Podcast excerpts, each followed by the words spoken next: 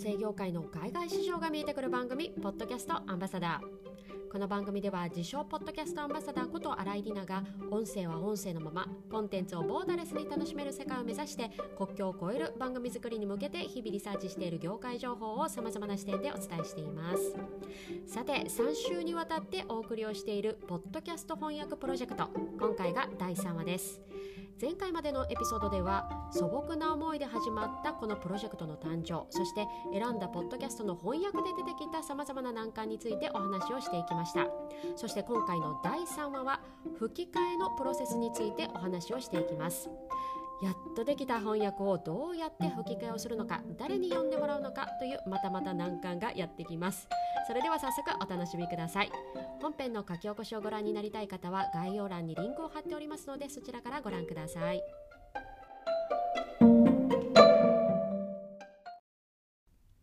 今回はポッドキャスト翻訳プロジェクトの吹き替えについてのお話です、えー、この英語ポッドキャストを翻訳吹き替えして日本語版として配信するというプロジェクト。前回のエピソードでなんとか翻訳まで完成させることができました。ここでまたまた大きな問題です。吹き替えどうするの？ということ。えー、ちなみに今回私が選んだポッドキャストというのは登場人物が3名います、えー、男性2人女性1人。まあいやこの時点で私一人だけでは手に負えないということは明らかなんですが私それでも一人で最初何とかしようと思ってたんです。他の人に迷惑をかけずに細々とこのプロジェクトを進めていこうと。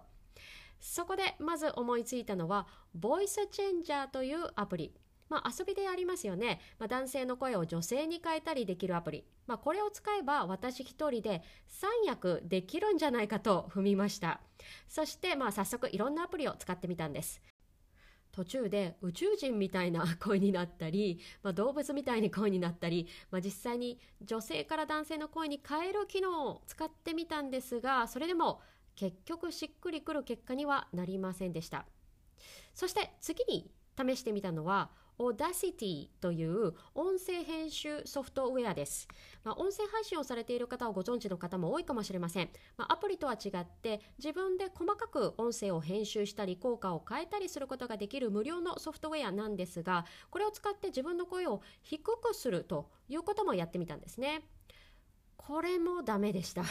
えー、何がダメかって結局不自然に聞こえてしまうんです、まあ、単に女性の声を低くしたからといって男性の声に、まあ、聞こえるわけではないんですね、まあ、結局声の低い女性の声にしか聞こえなかったんです。そして最後に頼ったのが AI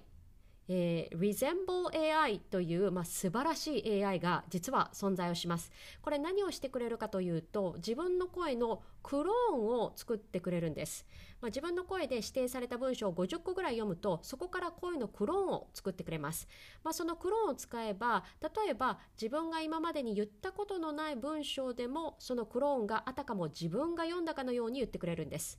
それこそですね、まあ、オバマ大統領の声でトランプさん大好きとか言えちゃうんですね、極端な話。まあ、倫理的な問題はもちろん意識した上で開発されている AI ではあるんですけれども、まあ、この技術使えるんではないかなと思いました。さらにもう一歩踏み込めば、元となる英語ポッドキャストの登場人物はみんなアメリカ人。ただこの声のクローンを使えば英語版の本人の声のクローンから日本語版のクローンも作れるんじゃないかと。それこそ夢みたいな話ですよね。あ喋れる言語は英語だけでも自分の声をそのまま使って日本語でも同じポッドキャストを配信できるっていう夢のような話、まあ、そこで当時2017年、まあ、この AI を見つけてすぐにカナダにあるという、まあ、このスタートアップの会社に問い合わせをしてみました。英語から日本語のクローンも作れますか？と。答えはまだでした。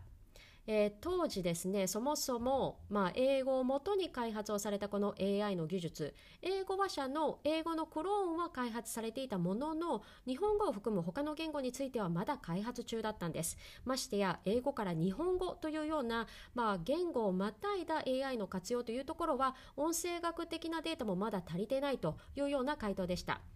まあ、この当時私がもしお金持ちだったら絶対ここに投資してると思います。まあ、ただ今この翻訳プロジェクトには間に合わない。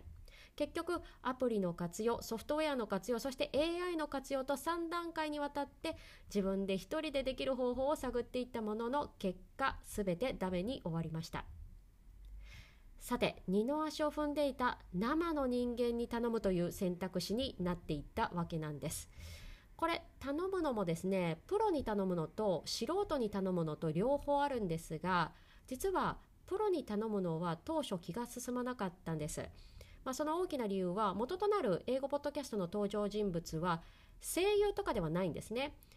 登場人物の本業は投資家だったりジャーナリストだったりそれからその妻だったりするんです。要は演技をなりわいとしている人ではなくて普通の人なんです。それこそ、まあ、ドラマの吹き替えだったり映画の吹き替えをする声優さんというのは、まあ、特に海外の作品だとオーバーな演技の印象というのが強いんですね。まあ、これが実際の元となる作品に対して合ってるのかどうかというのを考えた時に違うなと直感で最初から思っていたところでした。まあ、それこそ私がお願いできる予算範囲の形となると、まあ、映画やドラマで吹き替えをされている方には到底手が届きませんし卓録ができる方やセミプロの方にお願いしてもやはり10万円ぐらいはかかってきます、まあ、そこで私もスタートアップ的に周囲の仲間から力を借りようと動き出しました。ただ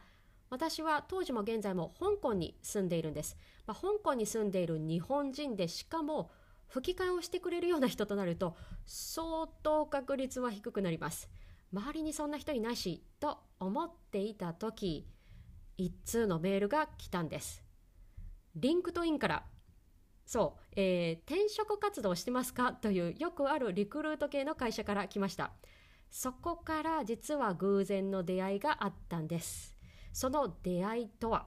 次回に続きます。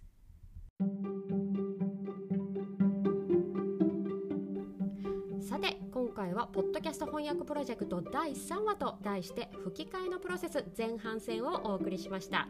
もともと一人で何とか仕上げようと思ってアプリから AI まで試したところ答えが出なかった。結局生の人間に頼まなきゃいけないというところまでお話をしていきました。ここでお知らせです、えー、当初3週にわたってと予告をしていたこのシリーズなんですが、えー、現在進行中のプロジェクトということもあって来週以降も続けてこのポッドキャスト翻訳プロジェクトシリーズを引き続きお送りしたいと思います、えー、今回の続き吹き替えの後半戦は来週月曜日5月10日にお送りしたいと思います。ぜひお楽しみに、えー、今回のエピソードを聞いた感想書き起こし配信をしているノートのコメント欄かツイッターでぜひお寄せください。お待ちしております。最後までお付き合いいただきありがとうございました。ポッドキャストアンバサダーの新井里奈がお送りしました。それでは次回のエピソードで。Thank you.